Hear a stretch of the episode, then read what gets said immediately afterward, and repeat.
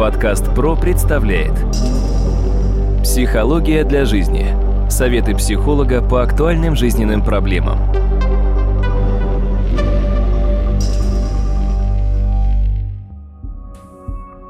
Здравствуйте, дорогие друзья! В эфире очередной выпуск подкаста «Психология для жизни». У микрофона Сергей Чеботков. И, как обычно, со мной наш постоянный эксперт, собеседник, кандидат психологических наук, доцент, профессор Дмитрий Смыслов. Дмитрий, здравствуйте. Здравствуйте, Сергей. Давайте мы сегодня с вами поговорим о такой, казалось бы, обычной вещи, но в то же время очень необычной и очень странной, с непонятной природой, о такой вещи, как предвосхищение событий, интуиция, предугадывание событий. Вот откуда вообще взялся этот феномен? Вообще феномен достаточно древний. Дело в том, что на латинском языке антиципацию – это предвосхищение. Некоторое предвосхищение событий. И в психологии есть такой термин антиципация. Что же это такое?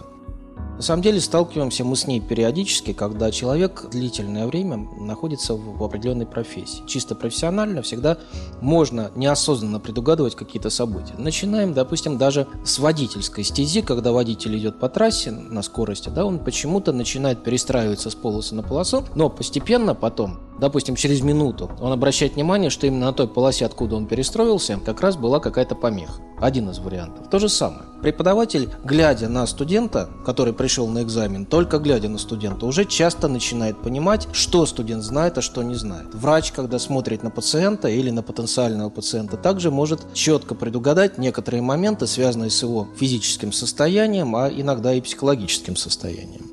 Ну, тогда, скорее всего, все-таки это какая-то не мифологическая природа этой способности, а может быть, это некое подсознательное суммирование профессионального опыта? Безусловно. Но вот однажды у меня клиентка устраивалась на работу, высылала резюме, и резюме не принимались. Я задал ей конкретный вопрос. Скажите, а вы готовы сразу устроиться на работу, если вас примут? Она говорит, не готова.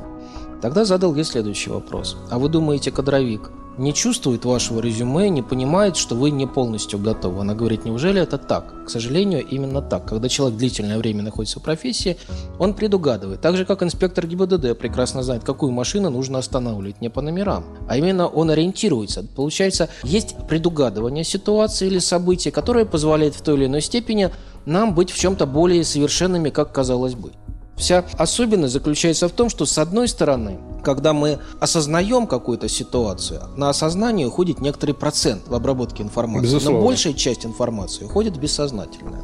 И мозг обрабатывает гораздо больше информации, нежели чем мы успеваем осознать на данный момент. И получается так, если профессиональные наработки случаются, то постепенно именно интуитивное начинает преобладать. При взаимодействии с кадровиками, когда я им преподавал, как раз я задал вопрос, на основании чего вы делаете выводы по человеку. И часто говорили, я просто так вижу, я просто так чувствую, я просто понимаю, что это именно так, даже до того, как проводить какие-то замеры или проверять какие-то данные. Получается, что именно вот эти интуитивные наработки иногда бывают довольно полезны. Вообще, явление интуиции – тема довольно большая в психологии. И с одной стороны, мы можем увидеть, допустим, варианты антиципации в том, как люди предвидели свои будущие открытия. То же самое Данте Алигьери говорил, что во сне увидел свою божественную комедию. Гёте вторую часть Фауста увидел во сне как один из вариантов, да? И вот это чувство предугадывания, антиципации, правильно я называю, да, угу. термин, оно ведь, я так понимаю, достаточно полезное свойство. Скажите, как-то его натренировать, может быть, как-то развить его вообще возможно или нет? Либо это приходит только, что называется, с годами? Первое. Развить интуицию и антиципацию можно и необходимо. Самое главное – это быть открытым знанием и нормально взаимодействовать с внешним миром и с людьми. Дело в том, что нормальное взаимодействие с людьми очень хорошо помогает предсказывать, предугадывать в определенной степени модели поведения людей, что иногда бывает важно. Все мы в той или иной степени с людьми общаемся, с людьми взаимодействуем. Хотя, конечно, есть отдельные профессии, где это минимизировано, но все равно чаще всего идет общение с людьми. То есть это необходимо. Второе. Если нарушен контакт с внешним миром и с людьми, антиципация развивается довольно слабо. То есть это как раз показатель нормального взаимодействия с миром. Третий момент очень важный – это доверие себе и доверие собственным некоторым ощущениям, некоторым осязаниям, некоторым пониманием. Часто люди в этом сомневаются. То, что они чувствуют, они могут в этом сомневаться. А в данном случае не нужно обманываться, что я хочу, чтобы это было так, и так оно и будет, допустим. Это немножко другое, это постановка цели. В данном случае это умение слушать свой внутренний голос, интуитивно понимать, насколько это может быть в данном случае точно, насколько это будет совпадать. Очень часто люди предугадывают себе какие-то негативные ситуации чаще всего, ожидают чего-то подобного и тогда говорят, я предчувствовал, что это будет негативно. Не предчувствовал, а хотел – и не то, что слушал внутренний голос, а внушал себе, что все должно быть именно так. И тогда проще обесценить то, что ты делал, с тем, что получилось. Нередко бывает, можно услышать в беседах с людьми, особенно которые в возрасте, ну вот, я столько уже пожил, я так и знал, что вот именно так оно и будет. Человек там какую-то негативную ситуацию, вот он ее предвидел как раз тоже на основании своего жизненного опыта. И здесь получается, что вот это вот предугадывание, может быть, это даже некая тяжкая ноша оказывается. Человек уже заранее разочарован, заранее уже пессимистически настроен, либо как-то это не так. Если человек хочет обесценить то, что он делает, или не верит, безусловно, он будет обесценивать, оно чаще всего так и складывается. Как вы яхту назовете, так она и поплывет. Но здесь важнее немножко и другое. Когда мы работаем с интуицией, мы должны понимать, мы в психологии выделяем несколько видов интуиции. Допустим, инстинктивная реакция интуиции – то есть это инстинкт самосохранения. Для водителя это иногда бывает важно. Сначала делает, потом анализирует, что он сделал. В данном случае бывает даже так, что там замедляется время в стрессовой ситуации, опасной. Именно замедляется и кажется, что оно тянется. На самом деле оно, естественно, остается прежним, но субъективное изменение времени есть. Второе – это диспозиционная интуиция. В данном случае человек неосознанно делает выбор и считает, что это правильно, а потом понимает, что он сделал правильно. Вот эта диспозиция, когда присутствует, тоже бывает важно. То есть это моментальное решение, которое нужно принять. И человек часто моментально принимает решение, что это должно быть именно так. Третье – это перцептивная интуиция. То есть это повышенное внимание к деталям, к мелочам. Ну, если мы вспомним героя Конан Шерлока Холмса как один из вариантов, но с другой стороны, любой психодиагност, любой психиатр, любой следователь в той или иной степени должен владеть перцептивной интуицией. То есть чувствовать и в некотором плане немножко достраивать те конструкты, которые он видит в наблюдаемом объекте. Это действительно довольно хорошо помогает. Ассоциативная интуиция – это то, что помогает достроить некоторые выводы, некоторые моменты, то, что вы говорили, когда есть несколько значений, но из этих значений можно построить общий конструкт. Дальше, это логическая интуиция, которая, в принципе, работает немножко по-другому. В данном случае логическая интуиция связана с догадкой, что должно быть именно так, а не именно логическое достроение. То есть получается, человек чувствует, что здесь есть закономерность, и постепенно оно ее доказывает. Ну и эвристическая интуиция, это тоже важно, когда человек сталкивается с определенными какими-то образами или понятиями и может их очень хорошо прочитать. Подкаст ПРО представляет Психология для жизни. Советы психолога по актуальным жизненным проблемам.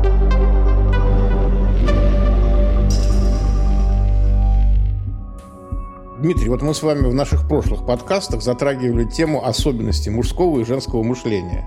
Что вот мужчина мыслит одной половиной мозга, а женщина сразу двумя.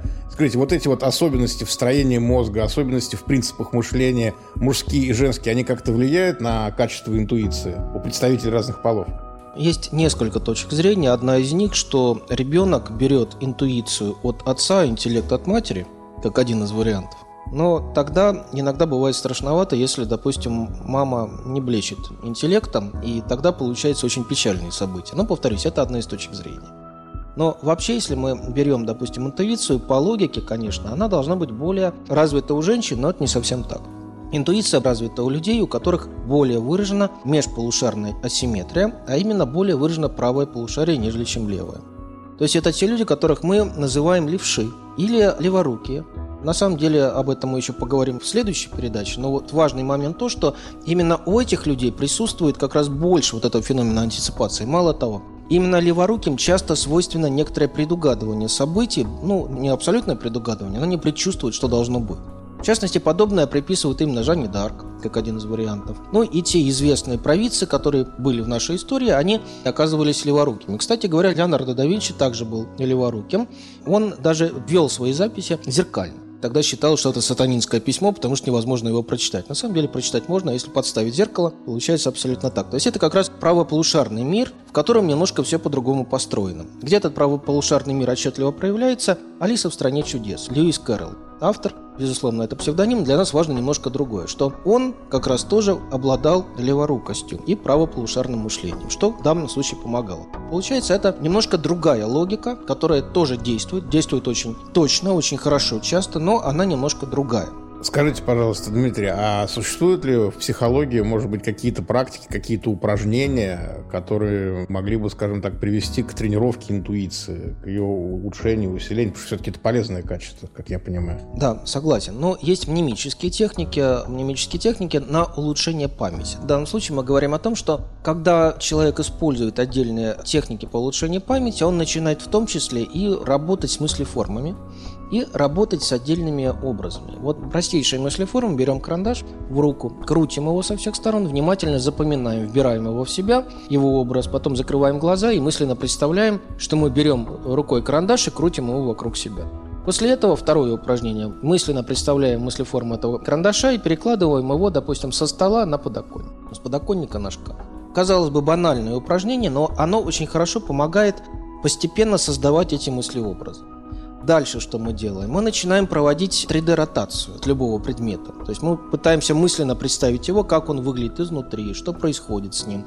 Это не у всех получается изначально, но на самом деле это тоже очень важно. Тема, которая желательно, чтобы у людей развивалась. Хотя здесь мы сталкиваемся с тем, что у людей с правым полушарием это удается несколько легче, нежели чем у людей с левым банальные, казалось бы, техники по улучшению памяти. Или, допустим, метод Цицерона классический, да, когда каждое слово, которое человек запоминает, он связывает или ассоциирует с тем предметом, который стоит у него на рабочем столе. И потом он просто вспоминает то, что стоит на столе, и так запоминает. Кстати говоря, у нашего гениального психолога Александра Романовича Лурия как раз была написана книжка, которая называлась «Маленькая книжка о большой памяти», где он описывал уникальный случай журналиста с абсолютной памятью, который запоминал вообще все, и на протяжении практически любого времени он ничего не забывал. То есть, когда его просили открыть, допустим, десятый том полного собрания сочинений Льва Толстого, страницу 32, третий абзац сверху, он начинал точно, совершенно цитировать все, что там было написано. Но Лурия столкнулся с очень интересным случаем. Кстати, этот человек стенографировал в своей голове все, что ему было нужно как журналист, ничего не забывал. Случай был действительно уникальный. Проблема была немножко в другом. Во-первых, в том, что у него была синестезия. Что такое синестезия? Это способность воспринимать одновременно какой-то объект сразу по нескольким параметрам. Именно так этот журналист описал голос нашего гениального Льва Семеновича Выгодского. У него желтый рассыпчатый голос. То есть, смотрите, да, получается так, что это не только звук, но это и цвет, и это еще в том числе рассыпчатый. Получается еще и тактильное. Считается, что у Скрябина очень хорошо была развита как раз именно синестезия. И действительно, изначально это считалось как некая патология, но на самом деле она очень хорошо помогает выстраивать какие-то объекты для себя в своей памяти. И вот у героя книжки Лурия как раз была базовая проблема. Он имел абсолютную память, но, к сожалению, личность была не сильно развита. Вот с этим была проблема. И однажды он ошибился. Лурия давал ему слоги, которые в целом не имели ни малейшего смысла. В целом эта техника не новая. Когда-то ее еще начинал Герман Бенгаус в 19 веке, тоже бессмысленные слоги, которые нужно было запоминать. И однажды журналист ошибся. Александр Романович сказал ему, что вы ошиблись. Он говорит, подождите сейчас. Оказывается, он шел по улице Горького, проходил мимо остановки, и около остановки была тень, солнечный свет был, тень. И то, что стояло в тени, тот бессмысленный слог, который стоял в тени, он его не увидел. Он заново прошел по улице Горького, увидел эту остановку, посмотрел, что там в тени, и вспомнил эти слова. Мысленно прошел. Безусловно, мысленно, да. Есть и еще такое явление, которое тоже важно, это эйдетическая память. Эйдес – это образ или фотографическая память. Когда человек запоминает фотографически какую-то картинку, допустим, человека, почерк, документ и так далее, и начинает потом мысленно просто считывать. Вот у меня однажды студентка так на экзамене сдавала дисциплину, говорит, подождите, сейчас листочек переверну, глядя в потолок, перевернул листочек и все точно повторила. Я говорю, ну сами поняли, что прочитали? Она говорит, да. Задал вопрос, и действительно оказалось есть такое. Здесь бывают и вот такие моменты. То есть, безусловно, это связано с памятью, с образной памятью и с работой с мыслеформами. Ну, время нашего подкаста подошло к концу. Давайте, Дмитрий, мы с вами какое-то завершение сделаем, какой-то вывод из всего вышесказанного вот по поводу интуиции и предугадывания. Антиципация – это то, что в целом вырабатывается у каждого человека, который любит свое дело, который увлеченно занимается своим делом, и это очень хорошо помогает в профессии, неважно, чем именно человек занимается. Потому что это то, что часто называют чуйка, профессиональный нюх, интуиция. По-разному это называют у нас, но важно то, что в первую очередь нужно доверять себе, нужно любить свое дело и нужно нормально взаимодействовать с внешним миром, чтобы эта антиципация все-таки формировалась, развивалась и помогала нам в работе. Дмитрий, спасибо большое, дорогие друзья. Я хочу напомнить, что моим собеседником сегодня был кандидат психологических наук, доцент, профессор Дмитрий Смыслов. Вел подкаст Сергей Чеботков. До новых встреч, удачи вам.